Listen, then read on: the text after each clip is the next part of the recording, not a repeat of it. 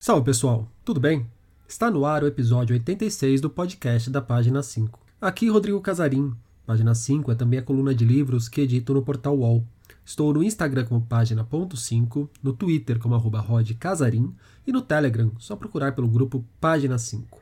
Ao falar sobre as influências que o levaram a escrever Cem Anos de Solidão, Gabriel Garcia Marques quase sempre exaltava o nome de um mexicano, Juan Rulfo. É de supor que foi nas páginas de Rulfo que Gabo viu a possibilidade de misturar sem nenhum tipo de hierarquização as diversas formas de se entender como o mundo se organiza. Rulfo é o autor de uma obra cujo tamanho é inversamente proporcional à sua importância.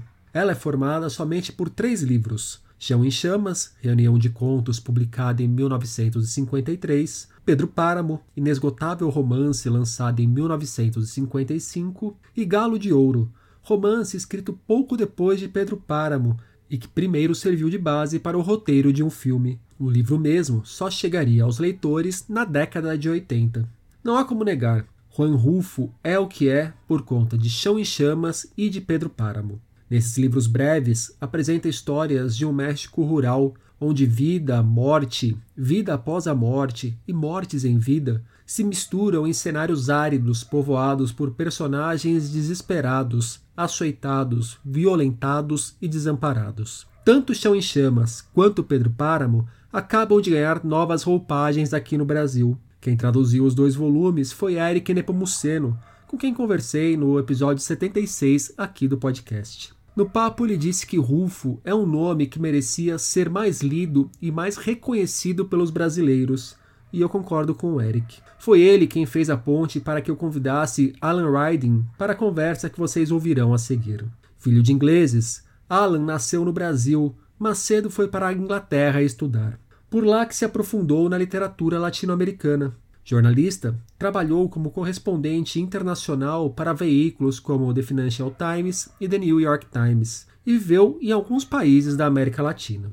O México foi um deles. Esteve no país de Frida entre os anos 70 e 80 e teve oportunidade de conviver com gente como Mário Vargas Llosa, Octávio Paz, Carlos Fuentes e Gabriel Garcia Marques. Eram escritores que tinham também um forte engajamento político. Diferente de Rulfo, que, apesar de vivo, ele faleceu em 1986, aos 68 anos, era alguém distante, que tocava a vida longe dos holofotes e dos grandes debates. Alan fala sobre esse contraste entre a quase apagada figura de Rulfo e a dimensão mítica que seus livros tomaram.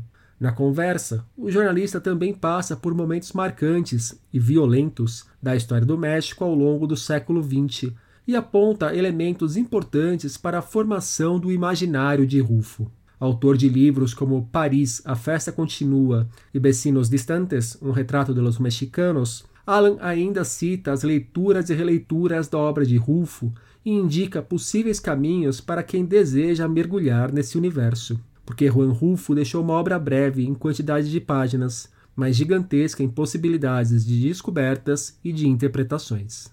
Alan Riding, obrigado pela presença aqui no podcast da página 5. Alan, você viveu no México ali na década de 70, na década de 80 e conviveu com um pessoal que escrevia algumas coisas interessantes, como Mário Vargas Llosa, Juan Rulfo, Gabriel Garcia Marques. Como que você foi parar no México ali, Alan, e como que era a relação com esses escritores? E aí já colocando especificamente com o Juan Rufo, que você chegou a conhecer, e é o, o nome pelo qual a gente vai orbitar essa conversa. Tudo bem, Rodrigo, com muito prazer. Olha, eu, eu nasci no Brasil de pais ingleses, então eles me mandaram para a Inglaterra, para a escola, e depois fiz a universidade, fiz a faculdade de Inglaterra. E uma das coisas que eu estudei na Inglaterra ah, foi a literatura latino-americana. E, e aí foi, claro, uma época um pouco antes do, do, dos escritores, não tanto de Rufo, mas de outros, mas de todo jeito eu tinha estudado também do século XIX e tal, Gallegos, este, uh, bom, todas as figuras de, de César Vallejo, que eu adorava, esse poeta peruano. Enfim, então, aí depois entrei em jornalismo, eu fui para a, na agência Reuters me mandaram para Nova York, para as Nações Unidas, e aí depois alguns anos, até morando, eu passei um ano na, na Argentina naquela época, acabei saindo do, do, do da, da, agência Reuters e fui para o México. Isso é uma história comprida para chegar no México. E bem cedo no México, tinha uma convulsão, porque depois foi dois ou três anos, 1971, foi dois ou três anos depois do massacre de Tlatelolco, que foi justo antes das Olimpíadas de 1968, que foi um, um escândalo global. Claro, tinha muito massacre em 68, mas o México estava um dos mais fortes. Então, então depois tinha muito, muito, muitos alunos, muitos estudantes estavam presos. Depois veio um novo governo e também muito escândalo. E aí estão procurando o velho partido, não era o partidão, mas o velho partido comunista, que era linha Moscou em, em, no México, não, não funcionava muito bem. tinha um grupo de, de amigos que eu conhecia e tal, que queriam formar um novo partido político. Então me convidaram a assistir essa reunião. E aí estava Octávio Paz e Carlos Fuentes, duas pessoas que eu tinha estudado cinco, sete anos antes uma maior emoção. Eu tenho uma foto que ainda não encontro naquele momento e, e, foi foi uma espécie de vínculo entre o que era a política e, e os intelectuais latino-americanos. Então isso era um ponto muito importante de uma certa forma de minha visão do, dos artistas e, e, dos escritores da América Latina desde o começo. Bom, o começo foi lendo sua, as suas obras, mas desde, desde o começo no México foi aqui estão homens de, de conhecidos, uh, que são reconhecidos, tem, tem, algum valor moral, segundo, não, não segundo seus inimigos, mas segundo uma boa parte da sociedade, usando esse prestígio politicamente.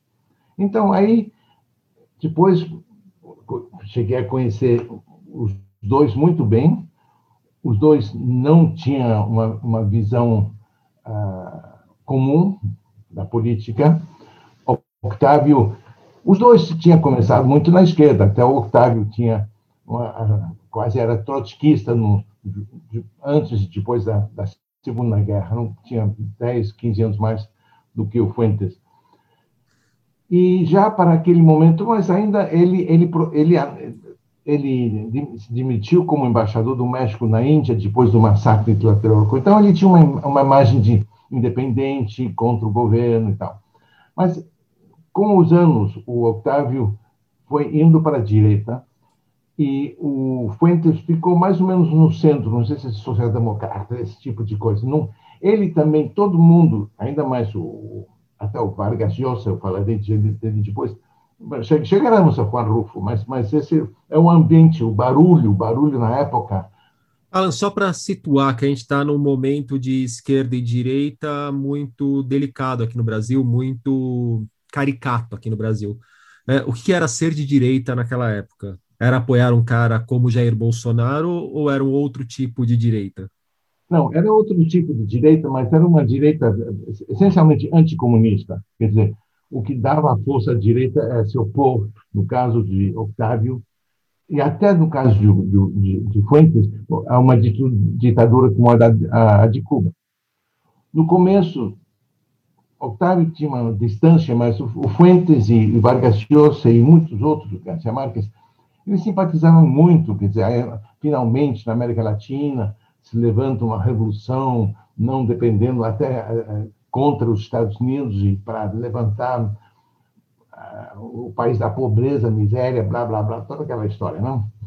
Mas depois de 10 anos, já era bem claro para Octávio, para, para Fuentes e, e para Mário Llosa que estava formando um governo de uma ditadura. Agora, agora, aí vem todas essas brigas.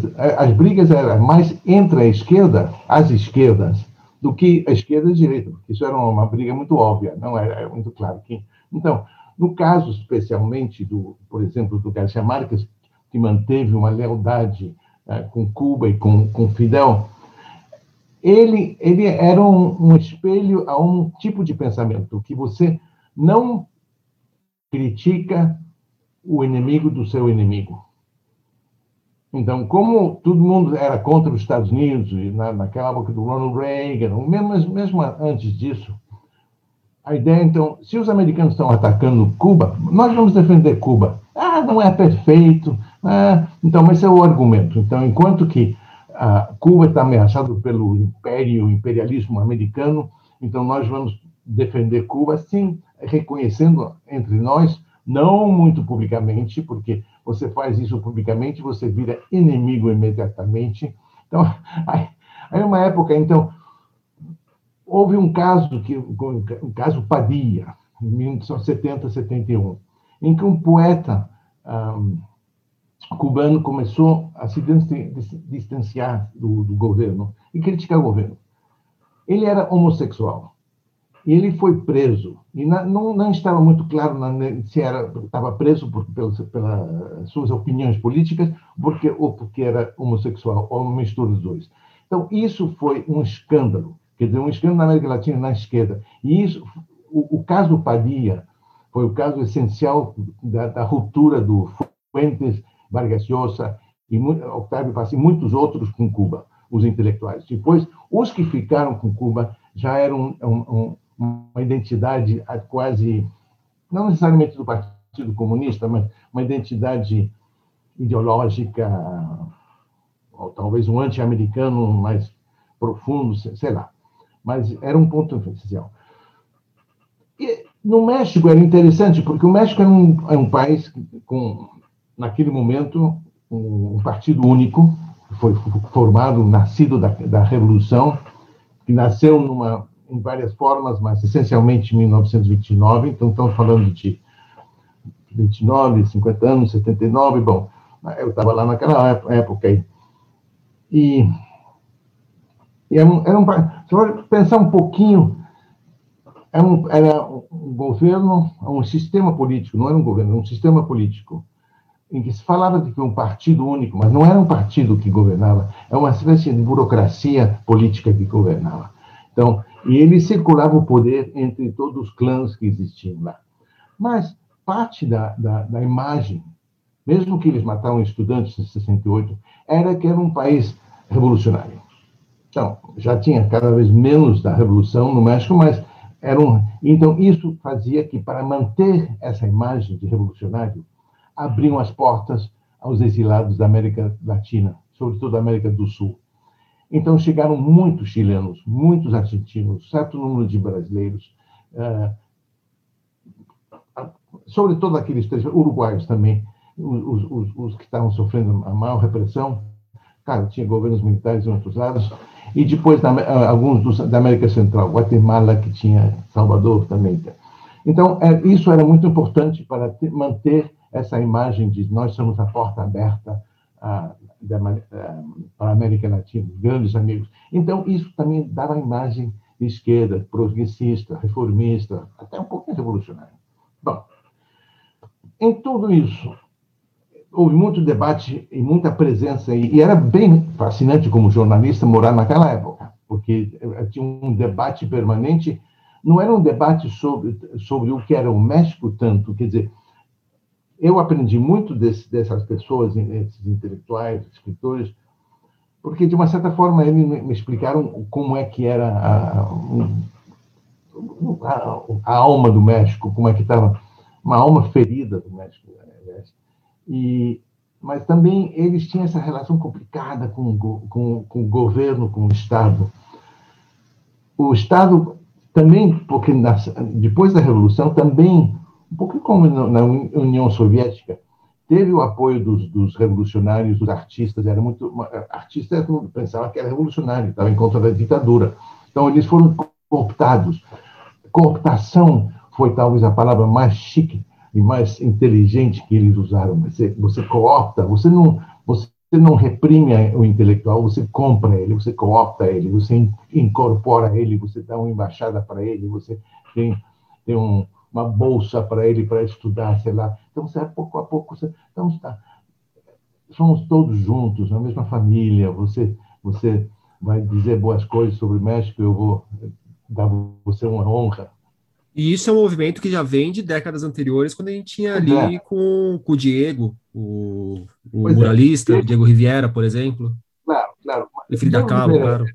Claro, o grande muralista, artista Diego Riviera, ele, ele, ele era meio cínico, para dizer a verdade, porque ele usava muito disso. Ele, né, o, o, o, a ideologia do Diego, a principal ideologia do Diego era Diego. Não? É, me usa aí que eu te uso aqui, né? Era muito, muito de baixo. Acho era, é, segunda ideologia era Frida, Frida Kahlo, mas, mas sobretudo era Diego. Então, claro, ele foi comunista, depois saiu do Partido Comunista, voltou. Era assim, mas, mas era esse ambiente. Tinha outros Siqueiros, ele era do Partidão, ele foi, fez um, Siqueiros fez o primeiro atentado contra Trotsky para, para, para Moscou, quer dizer, não, não, não funcionou, pouco tempo depois mataram Trotsky no México. Então, tinha esse ambiente. Você, eu conheci o Siqueiros, já tinha 70, 80 anos, e era um velho machão, assim, era um, um, grande pintor, teve muita influência nos Estados Unidos nos anos 30. Jackson Pollock, especialmente, foi muito influenciado por, por Siqueiros, especialmente, e os outros muralistas. Né? Mas era um velho machão, assim, era conhecido como El Coronel. Quando estava preso, ele estava preso muitas vezes, porque ele brigava com todo mundo. Né? Quando você, você vai tá, tá, tratando de matar um, uma pessoa exilada no seu país, também você, você acaba preso um pouquinho. E era no, na, na, na, prisão lá de, do, do, da cidade do México, Lecumberri, ele, ele, é conhecido como El Coronel. Então, ele adorava isso. Enfim, então, esse era o ambiente. E era um pouco estranho que, na, nos meus estudos na, América, eh, na, na, Universidade de Inglaterra, aliás, eu tinha um professor argentino, outro uh, chileno, os dois poetas, nunca se falava de Juan Rufo. Claro, era antes que se falava do realismo mágico e todo esse tipo de coisa. E, e só quando, estando no México, já depois do, do, do da explosão do, Garcia Marques com 100 anos de solidão, então a gente começou a dizer, mas peraí, de onde que vem toda essa coisa misteriosa, surrealista? Não é surrealista, é hiperrealista, subrealista. Então, a gente briga, finalmente acabaram por simplicidade de chamar isso realismo mágico. Então, bom, mas onde que vem? Então, aí começa a se falar, eu começo a ouvir de Juan Rufo. Então, era uma espécie de, de eu não sei, num certo momento você você está em França e você começa a falar de literatura e, e começa a falar de Celina. Eu disse, mas peraí, Celina, quem dizer? E, de repente, Celine vira uma figura de uma tal importância, mesmo que ele não é muito lido hoje, não é, não é tão conhecido no exterior como Proust e, e outros, mas, então, de repente, Juan Rufo era um pouco assim. Juan Rufo é um segredo. Ele, ele, ele existe, mas talvez não existe é uma coisa, parece muito as figuras do próprio Juan Rufo, que a gente encontra tanto no Pedro Páramo quanto nos contos do Chão em Chamas, que é aquela é. coisa de estar neste mundo, mas não é exatamente parte deste mundo, mas dialoga com este mundo, e não é que ele está fora deste mundo como uma coisa metafísica, não, ele está fisicamente aqui, mas não é exatamente a mesma coisa que nós somos. É, é uma coisa quando você conhece. Né? Você, ah, você chega a ouvir o nome de uma pessoa, ah, ele ainda vive? Ah!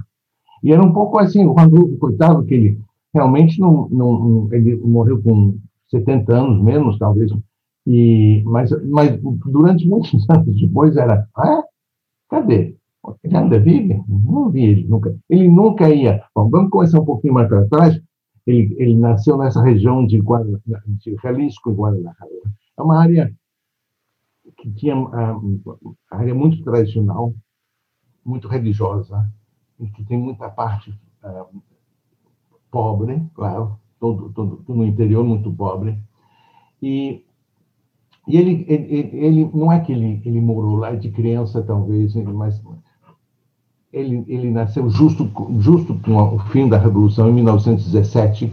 A, a Constituição mexicana é de 1917 então, ele, não, obviamente, não lembra a guerra cristeira, que foi a resposta do, um, até da Igreja Católica e certamente de muitos sacerdotes católicos uh, contra a Revolução. a revolução era muito anticatólica, porque por uma razão, porque a igreja tinha apoiado os latifundários tradicionalmente, então uma associação de poder da terra e a igreja. Então aí, então vem esse movimento cristão que foi de uma enorme violência e, e inspirou uh, vários livros até, quer dizer, teoricamente acabou no 1925 por aí, mas não, não acabou. Essas coisas são como as vinganças, o desejo de vingar é muito forte. Você talvez conhece o, o, o, livro do Graham Greene, The Power and the Glory, O Poder e a Glória.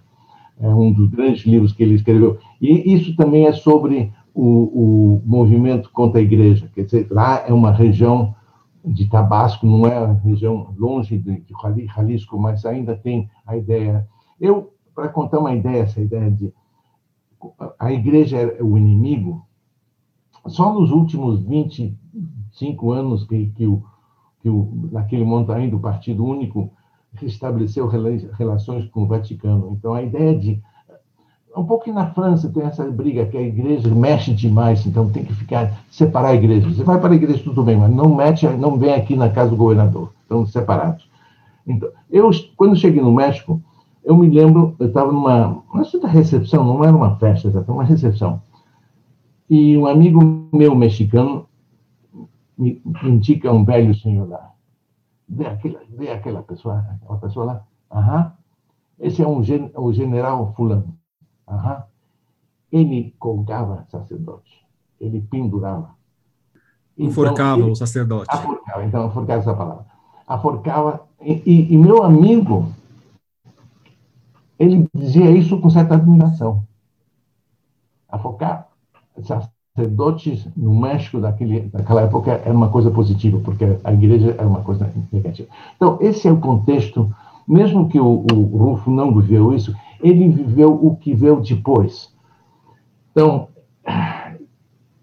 ele, ele nasceu em 17, fez estudos no Guadalajara, tá, tá, tá, mas ele começou a viajar muito naquela região nos anos 40, com um tio, e, e o tio é muito. Ah, falava muito, conversava, era um raconteur das histórias de lá. Eu acho que isso começou a entrar na sua cabeça. Era um mundo que ele chegou a conhecer. Ele já estava morando na cidade do México, mas ele não era uma pessoa da cidade do México. Por exemplo, Fuentes era uma pessoa da cidade do México, do poder, das estradas, das calçadas, dos bares. Não, o mundo, isso tudo o mundo imaginativo do Rufo, era lá no, no interior. Agora, esse interior que ele conhecia, primeiro bem descrito em, em Chão em Chamas, uma série de contos, que são dão um sentido de, de um certo desespero permanente, uma repressão, morte, Uh, mas são, mas tem, são narrativas. Não, não, é, não, não são difíceis de ler. Você lê isso, você pode dizer, puxa, tá, tá, tá meio russo por aí naquela época, era duro, hein? A vida dura, a gente morrendo de fome, violência, tá. Mas depois, dois, três anos depois, porque o, o, o Show em Chamas acho que foi publicado em 52, e finalmente Pedro Paramão, que era o essencial uh, que, que é essencial na, na, na, no seu papel, na, sua posição histórica na literatura latino-americana, foi publicado acho que em 55, 56. O Chão Chamas é de 53, só para pontuar. Chão Chamas 53 foi. É. E, e Pedro Páramo 55. 55. Bom, o, o mundo de Pedro Páramo, você pode dizer, era o mesmo mundo que Chão em Chamas. Mas só que ele dá umas voltas incríveis. E é, é umas, são chamas são contos. Ah, Pedro Páramo é um, é um, é um romance, dizer, um, teoricamente é um romance. É uma maluquice. teoricamente, porque ah, o Pedro Páramo, a história começa, eu não vou contar, porque ainda mais é impossível contar, e, e ninguém está de acordo quando conta como é que como é que é a história, mas essencialmente tem um, um jovem que está chegando uma um povoado chamado, chamado Comala e ele está indo lá porque a mãe dele disse, olha, quando ela no, no seu leto de morte, ela disse, você tem que ir para Kumala procurar seu pai. Nós fugimos do seu pai, mas ele deve muito para nós, então você vai lá e co cobra ele tudo. Então ele chega lá, antes de chegar lá, encontra outra pessoa e ele, essa pessoa, um camponês, e você está indo lá por quê? Eu estou procurando meu pai. Qual é o nome do seu pai? Pedro Parma. Ah, meu pai também, ele era, ele era meu pai também. E onde é que ele está? Ah, ele morreu faz tempo. Então, aí você entra no, na, no povoado que está totalmente vazio, mas não está vazio. Então, aqui, aí você entra nesse mundo do, do, do, das mortes e, e das memórias das mortes, e você finalmente vai encontrando tudo o mal que tem feito o Pedro Parma. O Pedro Parma era uma for figura forte, numa típico, típico, uma espécie de coronel do Nordeste, mas nesse caso conhecido no México como cacique, uh, uma palavra indígena, o, o, o, sentido, mas no México usa, usa assim nesse sentido um latifundiário que, que rouba a terra, uh, rouba as meninas, rouba tudo, e todo mundo tem medo dele. Então, isso é o Pedro Páramo. Então, você entra num mundo em que os, os monstros estão falando, você entra na, na, na cabeça de Pedro Páramo. E é, é muito difícil descrever, mas só mas é uma descrição de um desespero e, e, que a morte não é não é o final. Você até vendo o que o que viveram todos as personalidades nessa nesse livro, você diria, puxa, é pena para eles que a morte não é o final, porque é uma espécie de, de morte permanente que você nunca pode fugir totalmente. Você morre, mas ainda está lá com as memórias de tudo que você tem feito. Então, bom, foi tão estranho esse livro. Teve um impacto entre os intelectuais imediato, mas depois foi meio esquecido, não, não, não virou símbolo de grande, grande literatura. E demorou, eu diria, demorou até uns 10 anos para ser conhecido. Outras pessoas, certamente, como não era best-seller do momento, você tem que ler, era, não era como hoje, em que a comunicação é tão fácil, então, para, para um, um Borges na Argentina saber da existência de um livro de um mexicano lá, é domado. Mas teve esse impacto, esse livro, no sentido que muda tudo. Quer dizer, não tinha. As, os livros antes do México, as, as histórias típicas, eram, eram narrativas, com uma, uma história linear, de uma certa forma. Isso não tinha. Isso eram umas linhas que tinha por todo lado, quer dizer, quase você, você toma pacote de espaguete, se espalha e vai todos os pedacinhos de todos os lados. Então, você sabe que era assim uma vez, existe lá a possibilidade de existir, mas é a mesma coisa, mas tá, é assim. Então, aí veio o impacto que, que obviamente, o Garcia Marques ele teve. Não, não, é difícil saber exatamente se o, se o Garcia Marques, tanto que foi influenciado ou já, mas pelo menos abriu uma porta para ele. E outros, não é que copiaram, pedir não, mas foi uma espécie libertação da mentalidade. Você já não tem que ficar falando de uma maneira assim, uma linear, talvez, orgânica. Você, você tem uma liberdade maior. Então, claro, no caso do, do, do, do Cabo, ele, ele se liberou também, liberou. Ele já tinha no, nos seus contos, uh, era depois disso, depois do, do Pedro Parma, não sei se ele tinha lido naquele momento. Ele depois falava que era o grande Pedro Parma, me afetou muito, tá, tá, tá, ali, passei toda a noite lendo, todas essas historinhas que vêm depois. Mas, mas não cabe dúvida que, que, que, que teve esse impacto, e esse impacto ficou, quer dizer, entrou, passou de um, de um, de um, de um livro, um Pedro Páramo Vivo, houve um filme feito em, em 1967, uh, americano. E, e aí depois, pouco a pouco, foi, foi uma espécie de uma bíblia. Você, o, o, o, o Shakespeare mexicano, digo isso no sentido que você disse, você tem lido Shakespeare? Ah, sim, sim, sim, sim. Então, tem muita gente que falava de Pedro Páramo e Rufo e Yanonyama Chamas, sem, sem ter conhecido muito, tem, sem ter entrado muito no que era a complexidade da, da sua literatura. Então, por isso que eu, ele, ele teve sempre trabalhinhos bastante modestos no governo mexicano. Eu só conheci ele uma vez. Eu sabia dele, mas era um pouco essa coisa. Ah, é? Ainda existe? Ah. Um dia eu fui para o Instituto Nacional Indigenista, eh, era uma espécie de FUNAI ah, no México. Eu ia falar, fazer uma entrevista, sei lá, com o diretor. E entrando por aí, me disseram: Ah, você quer conhecer o Rufo? Está sentado. Ele tá, é um editor das publicações do Instituto Nacional Indígena. Então, ô Rufo, não quer conhecer aqui o correspondente do New York Times, Alan Ryan? Ah, eu disse, muito custo. Eu não ia dizer, ah, ah eu não sabia o que dizer. Hum, que tal?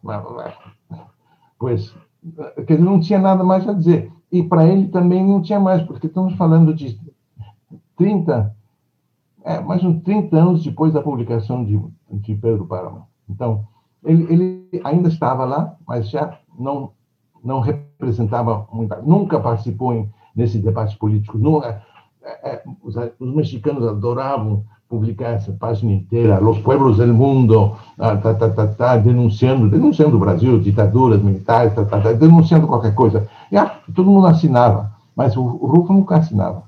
O, quando eu conversei com o Eric, ele falou que o Rufo era um autor que merecia ser mais conhecido do que é dos autores que ele, dele, que ele traduziu, o Eric Nepomuceno.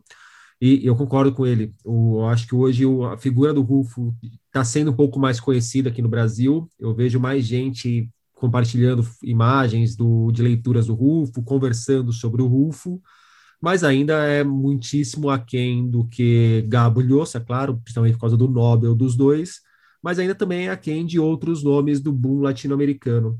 Você acha que o Rufo ficar com essa imagem, não sei se é exatamente apagada, mas não tão iluminada quanto outros nomes do boom, se deve a essa ausência dele no debate público? Por causa de uma mistura, de uma mistura aí do que é a figura pública e política do escritor e o que é a obra do autor? Eu acho que as posturas políticas dos autores da América Latina ajudam essa imagem, não, não tem dúvida.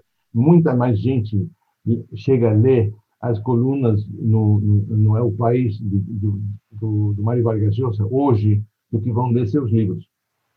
E, e as opini o, o, Fuentes, quando ele, ele, ele dava opiniões, ele viajava, dava as conferências dos Estados Unidos, ele, de uma certa forma, como falava muito bem inglês, ele é, uma certa forma, voz da América Latina em certos círculos dos Estados Unidos. Então, esse o impacto dele era isso também.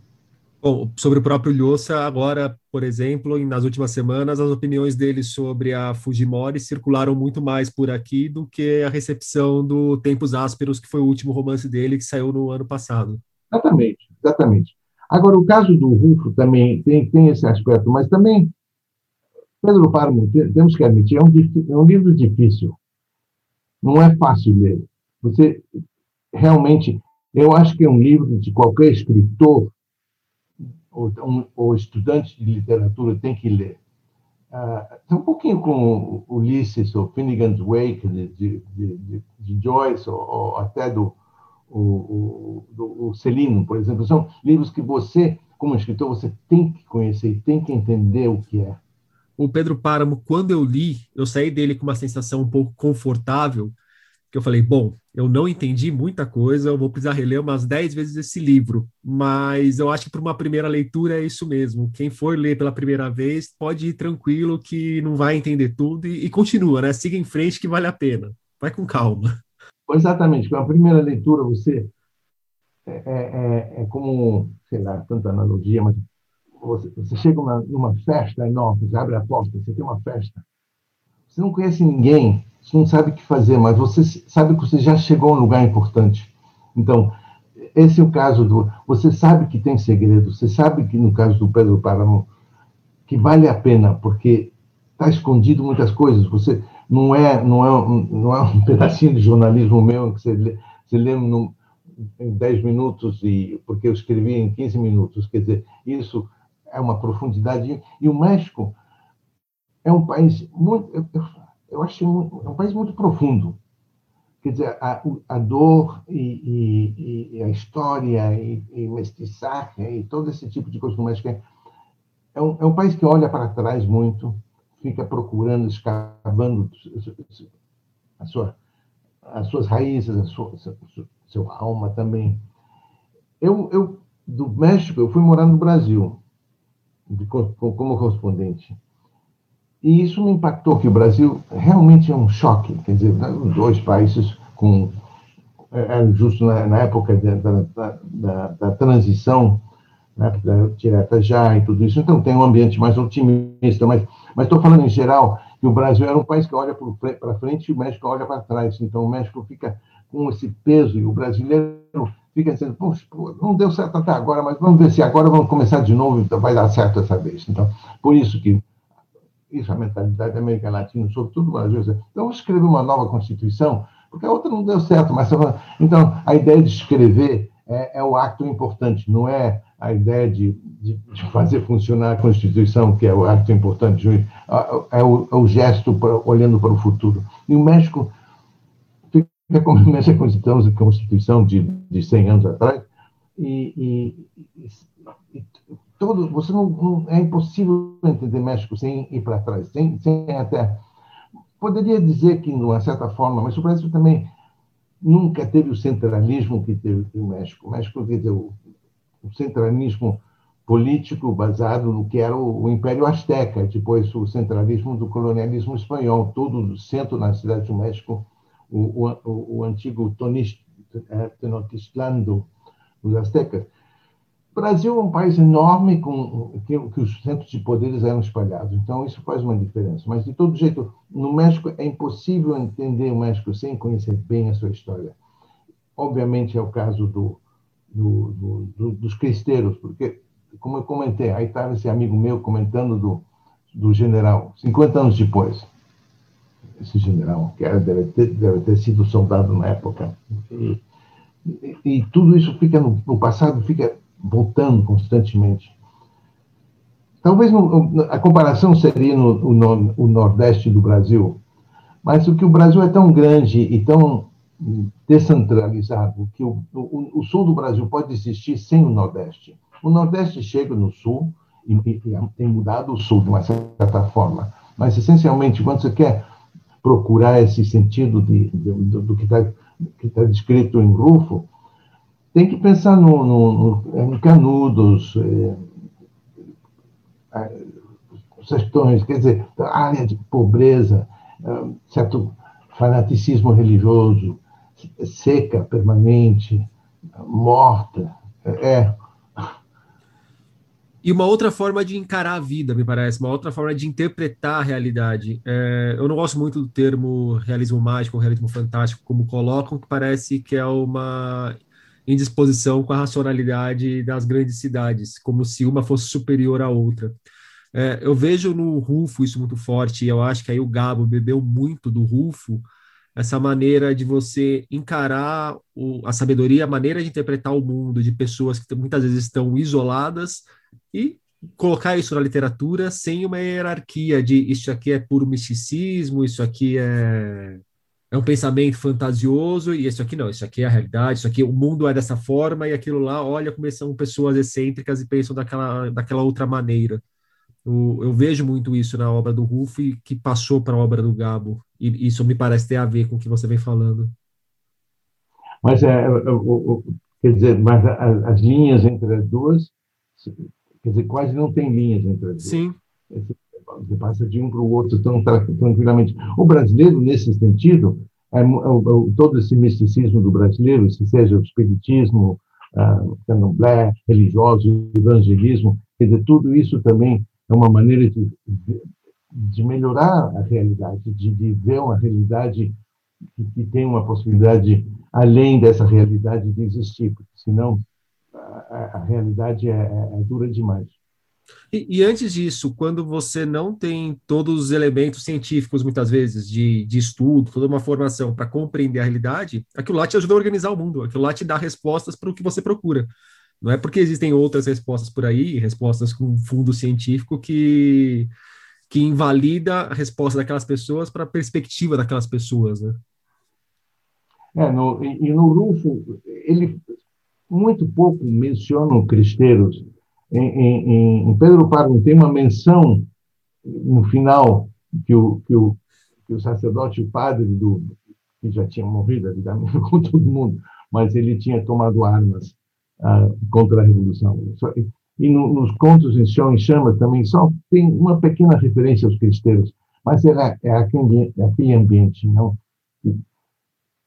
Eu fico pensando, Deus e diabo na Terra do Sol, esse tipo de ambiente também, que realmente ah, o desespero da gente, a violência permanente, é, é duro, duro, duro. O Alan, quando a gente estava trocando mensagens para combinar o nosso papo, você falou que segue voltando à obra do Rufo de vez em quando. Como que são esses regressos à, à obra dele, que, que é o Pedro Páramo e o Chão em Chamas? Se a gente quiser colocar o Galo de Ouro, tudo bem, mas Galo de Ouro é, uma, é um livro que vem depois, é, reunindo aí os escritos dele para o cinema, né? Mas como que Não, são esses retornos? Mas o Galo de Ouro, ele escreveu também nos anos 50, quer dizer, depois foi refeito, feito refeito, uhum. com cabo e pelos puentes da primeira versão. Eu estava olhando, aliás, a primeira versão, é uma coisa muito engraçada, porque realmente parece cinema de outra época, tem música, lá, lá, lá, lá, e mexido lá. Como são esses retornos à obra dele? E quem está nos ouvindo e quisesse começar a vasculhar a obra do Rufo, se aventurar, você tem dicas? Tem conselhos? Além do vai à frente que vale a pena, vai na frente vai com calma. Não, bom, Chão em Chamas é, é duro, mas é uma entrada. Talvez leia isso, Chão, Chão em Chamas duas vezes, porque porque para entrar naquele mundo e, e, e só depois ah, ousar ler ah, Pedro Páramo, porque é, mas uma vez que você Chão em Chamas é uma espécie de chave que, que permite entrar naquele outro mundo. É, eu fiz o caminho inverso, concordo contigo. Eu acho que se eu tivesse lido primeiro O Chão em Chamas, é, o Pedro Páramo teria sido um pouco menos árido. Mas a, a, garantia de fracasso do Pedro Páramo também estaria assegurada. Eu tinha pensado que não, eu não, eu não tive tempo, mas eu até vou, curiosidade, como reli agora antes nosso, nosso papo, o, o Pedro Páramo, uh, vou ver o filme, porque depois, quando relendo isso, como é possível fazer um filme disso? O Gabo, sabe, que ele, ele primeiro porque ele nunca quis vender os direitos para, para 100 anos de solidão. Ele, ele vendeu os outros, alguns outros, Amor em Tempos de Cólera, isso, ele fizeram um filme disso, e outros, porque o coronel não tem quem, se, o escreve, mas no caso porque eu acho que ele não queria. É, é, muito duro quando você tem um livro como, como talvez qualquer livro, mas, mas um livro como Pedro Páramo, 100 anos de solidão, transferir isso uma realidade. É, é, eu gosto muito de ópera, porque ópera não, você não precisa uh, pensar que é a realidade. Você já aceita que não é. Mas uma vez você vai para o cinema, você pensa, você está vendo o que está vendo. Depende, o controle visual é total. No caso da ópera, você suspende todo, toda a crença que seja verdade, e isso é mais fácil. Então, isso é, também é, é o quando você lê, você tem a liberdade de, de sonhar, imaginar e fazer tudo isso. Mas uma vez você. Então, esse é o caso do, do Pedro Paramo. E a ideia de transferir isso, quer dizer, nunca. Estou escrevendo um pouquinho de, peça de teatro agora, e isso também ainda você ainda pode no, no, teatro você todo mundo sabe que não é isso não é a realidade que está vendo é o teatro vamos lá compramos entrada fomos sentar lá e ver uma versão inventada mas o cinema é duro então é, acho que eu vou procurar esse filme para ver como é que fizeram o Alan voltando para aquela aquela sua cidade do México aquele seu México dos anos 70 e 80 e ali você conhece os escritores que a gente já mencionou aqui, e o tempo vai passando, eles vão se consolidando como os nomes que viraram. Em 82, o Gabo leva o Nobel, em 2010, 2010, o Lhosa leva o Nobel, se não foi em 2010 foi um pouco antes, se não foi um pouco antes foi logo depois, mas por aí, leva o Nobel. Como que você acompanhou depois a carreira desses caras e como que você olha a obra deles hoje? E não esqueça o Octávio Paz, que também é, teve o prêmio a frustração do Fuentes, que nunca teve, mas uh, um, isso acontece. Não, não sei se não, não, nem outros que não receberam. O mais famoso não uh, não laureado do Nobel é o Borges, claro, claro. É, e, Agora, é o que eu brinco também. E a partir do momento que o Patrick Modiano recebeu o Nobel e o Borges não, é, fica muito claro que o Nobel tem seus problemas também. E... É. Não, o dia que eu ganho o Nobel, você vai saber que realmente tem problemas. Olha, o dia que você ganhar o Nobel, eu espero só ser convidado para a festa. Porque hoje em dia me perguntam, Rodrigo, você torce para quem ganhar o Nobel? Eu falo, para algum amigo, que eu estou precisando de um, de um, bom churrasco. É, porque você depois vão dizer, olha, Rodrigo, você está fumando demais. Isso não aconteceu, não. Isso foi realismo mágico. Acho que ela não contou isso, não. não, a presença dessa... Eu era, entre todas... Eu eu era muito amigo do, do, do Fuentes, eu continuo a ver ele, fizemos um filme, um documentário juntos e tudo.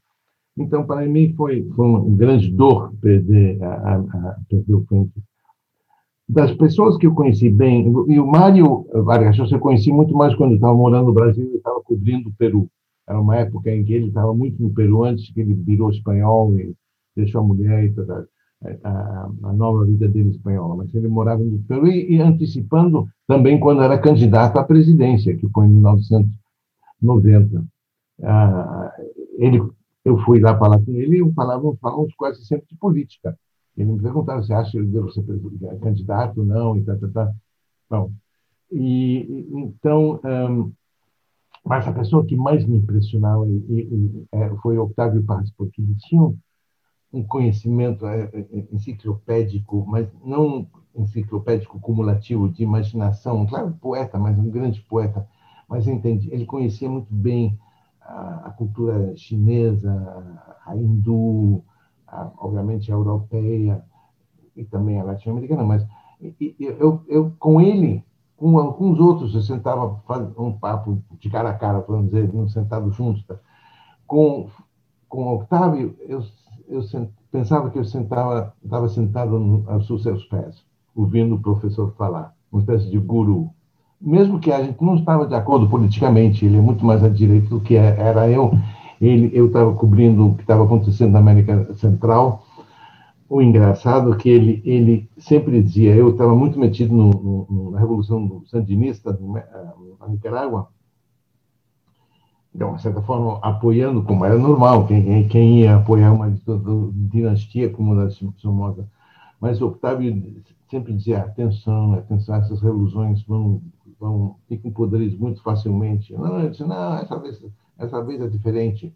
Bom, ele já tá, tem 30 anos morto, mas se ele está lá em cima, pode dizer: I told you so. Eu te contei que era, porque a situação de Nicarágua hoje em dia é trágica e voltou a ser como nos anos de Somoza. Para a gente fechar o nosso papo, Alan, é, você escreveu o Paris, a festa continuou, que parece que já é um aceno para o Paris é uma festa do Hemingway, que pega um, o do Hemingway pega uma década ou duas anteriores à, à década que você retratou no seu livro, que é a década de 1940, e o Hemingway retratou ali os anos 20, 30 essas décadas de Paris que antecedem o, o seu livro, elas eram de uma Paris efervescente que reunia muitos artistas. Até por isso, o Paris é uma festa do Hemingway. É possível traçar um paralelo entre aquela Paris dos anos 20 e 30 com esse México dos anos 70 ou 80? É, a cidade do México era uma festa, ainda que uma festa com troca de porrada, com gente dando soco no olho um do outro. Eu acho que mais festa era nos anos 20 e 30 no México naquela época em, em que tudo, muita gente dos Estados Unidos ia, ia para lá. O Weston, Nina Modotti, um, era um lugar que realmente é, é uma experiência nova. Não sei se Revolução Tropical, eh, ninguém prestava muita atenção às matanças cristeiras, esse tipo de coisa. Você, todo mundo estava com. Muito, muitos americanos, muitos europeus também foram Proton, ele foi lá, lá no final dos anos 30, mas o México tinha um atrativo enorme com a ideia de, da revolução. Tinha uma grande figura, ministro da Educação no México, chamado José Vasconcelos, que era uma espécie de um, André Malraux, que deu, deu um contexto enorme da importância da educação e a cultura uh, na revolução, no conceito, conceito da revolução. Então, eu acho que era mais naquela época que era uma grande festa. No, no, na época do México, nos primeiros anos do México, no, nos anos entre 70 e, entre 70 e final de. Houve, houve, houve, vários movimentos guerrilheiros que foram resultados da repressão de 1968. Então, tinha, na época entre 70 e 76, que era o governo do Luiz Echeverría, houve pelo menos 500 desaparecidos. Então, era, tinha um aspecto duro, duro também. Esse aspecto também do México, você está vendo agora com todas as guerras, do, do narcotráfico. No Brasil é um, uma, uma, forma diferente, mas o, o, o é, é, é, um país que é muito. Eu adoro os mexicanos, são gente. Eu sempre digo, o mexicano é a pessoa mais bonita se ele não quer te matar. Alan Riding, muito obrigado pelo papo. Meu prazer. Aqui no Brasil, Paris, A Festa Continuou, de Alan Riding, saiu pela editora Companhia das Letras. Já as novas edições de Pedro Páramo e de Chão em Chamas saem pela José Olímpio. E nesses dias, na página 5, nós tivemos Desaprendeu a rir? Livros para desenferrujar o sorriso. E resenha de Precoce, romance da argentina Ariana Harvitz, que fecha a trilogia da paixão. Por hoje é isso aí, pessoal. Indique o podcast para os amigos e para os inimigos. Um abraço, um beijo, um aperto de mão e até a semana que vem.